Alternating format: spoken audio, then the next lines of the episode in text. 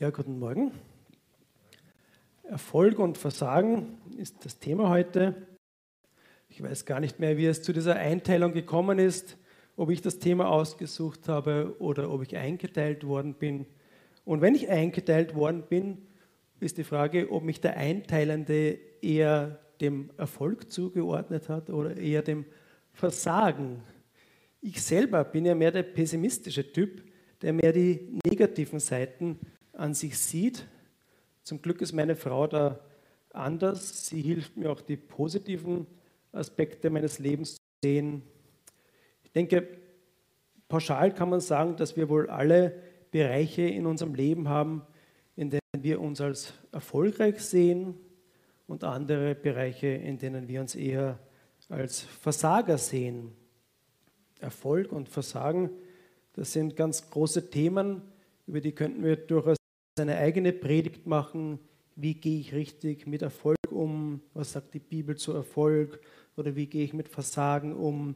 In der Bibel finden wir viele Beispiele von Menschen, die erfolgreich waren und andere, die es nicht waren, die Verlierer waren.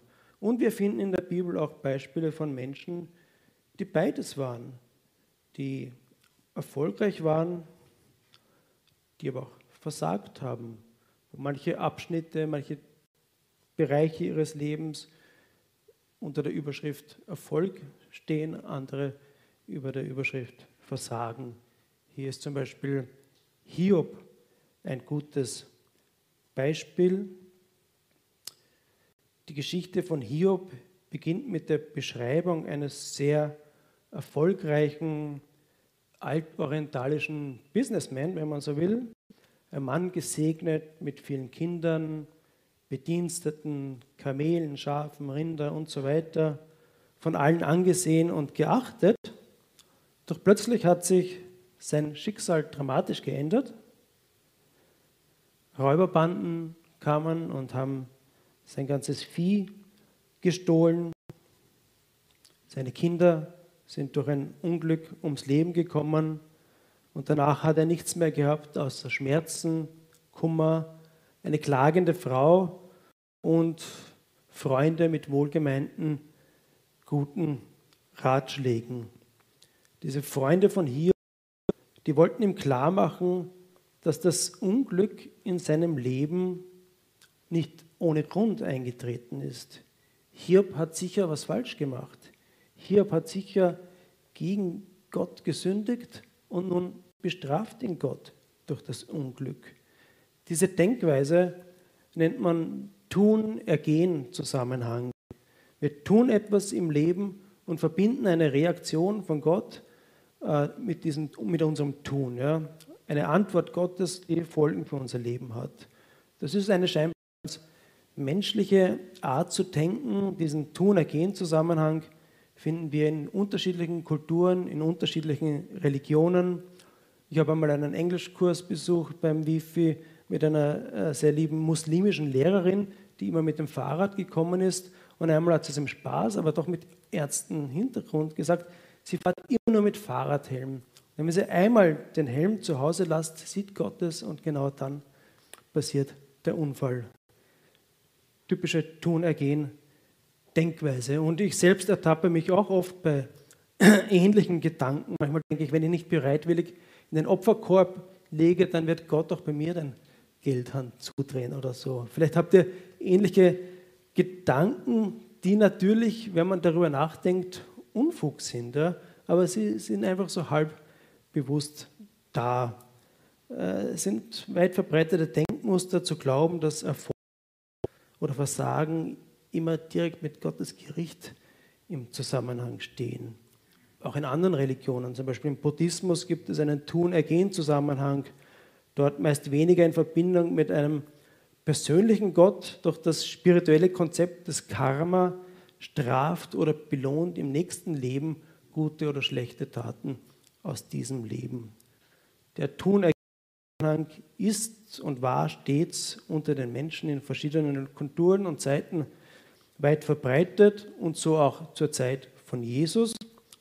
Jesus ist eines Tages mit einer Frage konfrontiert worden, die ganz typisch diesen Tun-Ergehen-Zusammenhang seiner Zeitgenossen veranschaulicht. Und ich lese dazu aus dem Johannesevangelium, Kapitel 9, Verse 1 bis 3.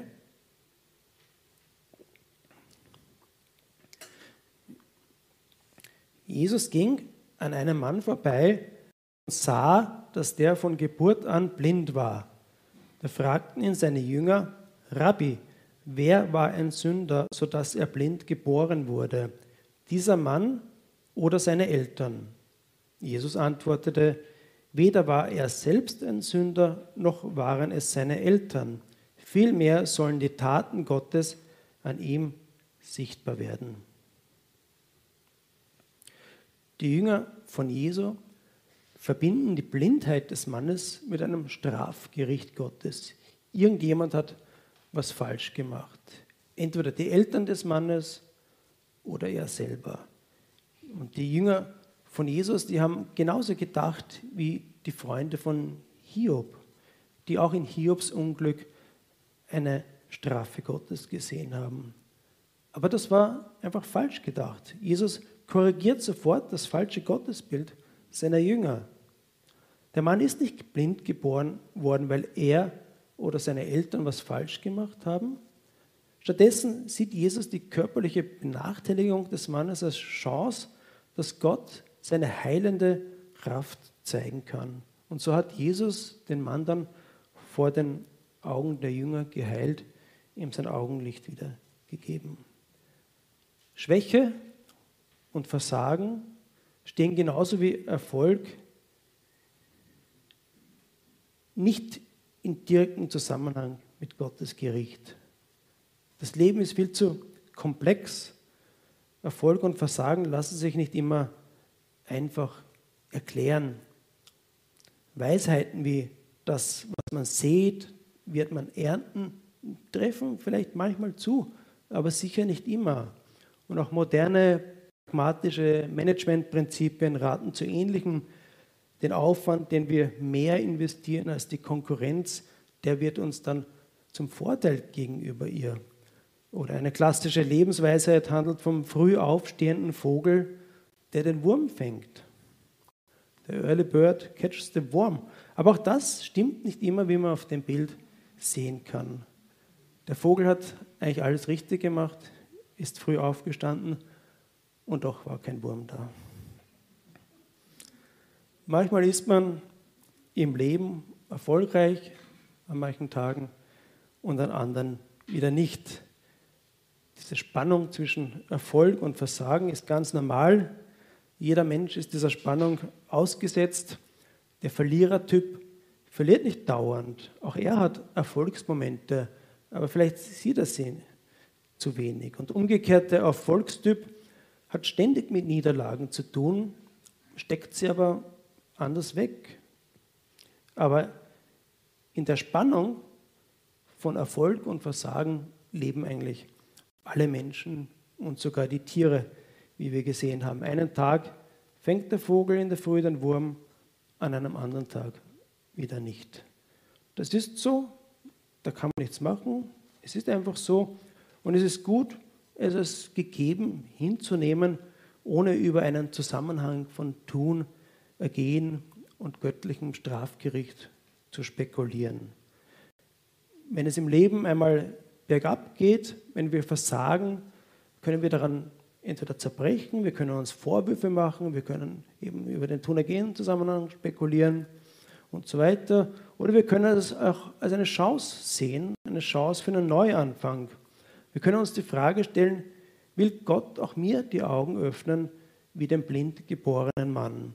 Hat Gott vielleicht etwas Besonderes mit mir vor? Will Gott meine Niedergeschlagenheit, meine Schwäche nützen, um seine heilende Kraft an mir zu demonstrieren? Ich weiß nicht, ob der Apostel Petrus auch bei diesen Jüngern war, die Jesus wegen dem blind geborenen Mann befragt haben. Aber sicher ist, dass er natürlich auch ein Kind seiner Zeit war und von daher sehr wahrscheinlich auch gemäß diesem Tun-Ergehen-Zusammenhang hat.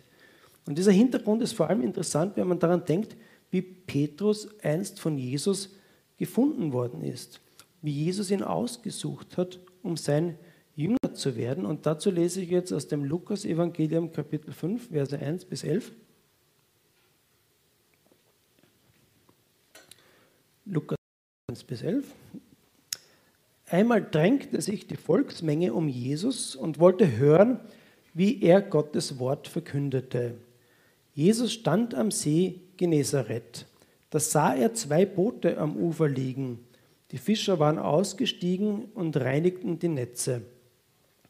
Jesus stieg in das Boot, das Simon gehörte. Er bat Simon, ein Stück vom Ufer wegzufahren. Dann setzte er sich und leerte die Leute vom Boot aus. Als Jesus seine Rede beendet hatte, sagte er zu Simon, fahre hinaus in tieferes Wasser.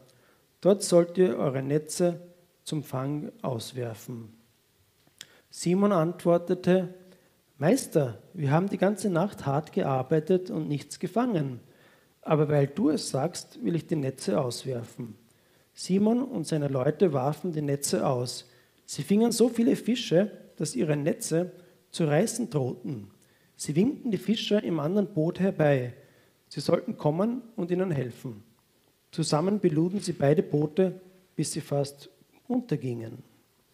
Als Simon Petrus das sah, fiel er vor Jesus auf die Knie und sagte, Herr, geh fort von mir. Ich bin ein Mensch, der voller Schuld ist. Denn er und die anderen, die dabei waren, waren sehr erschrocken. So riesig war der Fang, den sie gemacht hatten. Jakobus und Johannes, den Söhnen des Zebedeus, erging es ebenso. Die beiden arbeiteten eng mit Simon zusammen. Jesus sagte zu Simon, hab keine Angst. Von jetzt an wirst du ein Menschenfischer sein. Da zogen sie die Boote an Land, ließen alles zurück und folgten ihm. Das ist schon interessant und auch ermutigend zu lesen, wie Jesus seine Jünger ausgesucht hat. Jesus hat sich kein Spitzenteam von Gewinnertypen ausgesucht, sonst hätte Jesus zu einem anderen Fischerboot gehen müssen, eines voll mit Fischen und einem Fischer, der zufrieden von einem erfolgreichen nächtlichen Fischfang heimkommt. Sofern Jesus nicht überhaupt unter einer höher gestellten Berufsgruppe sich umgesehen hätte, wenn er wirklich Gewinnertypen gesucht hätte. Aber dem war nicht so. Er hat den müden Petrus ausgesucht, der keinen Erfolg vorzuweisen gehabt hat, der deswegen vielleicht auch frustriert und angeschlagen war. er hat sich selber als schuldigen Menschen gesehen. Und das ist jetzt ein bisschen meine eigene Vermutung, aber ich glaube, dass Petrus als altorientalischer Jude schon ganz ein anderes Verständnis von Schuld gehabt hat, als wir evangelikal, pietistisch geprägten Christen heutzutage. Wir schauen sehr auf unser Herz als Indikator für Schuld und Sünde. Nicht aber Petrus als jemand, der auch in den Kategorien des Tun-Ergehen-Zusammenhang gedacht hat. Für ihn waren vielleicht viel mehr seine Lebensumstände ein Indikator für Schuld. Ein kleiner Fischer zu sein, der es nicht allzu weit gebracht hat, über dem scheint nicht gerade Gottes segnende Hand zu stehen. Und an Gerade an diesem erfolglosen Morgen mit den leeren Letzen war das Gefühl sicher noch stärker, nicht gerade gesegnet zu sein.